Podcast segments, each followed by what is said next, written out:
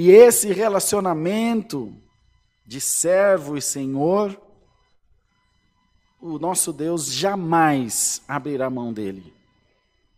O que eu vou pregar aqui para os irmãos vai contra qualquer corporação religiosa ou qualquer outra instituição.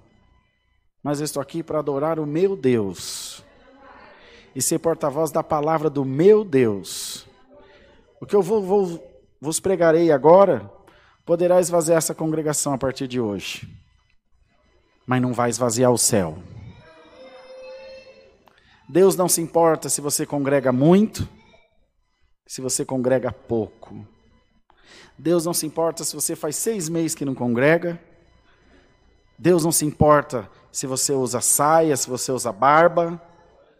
Deus não se importa aonde você vai, o que você bebe, o que você come mas ele se importa que você nunca se esqueça quem ele é na tua vida.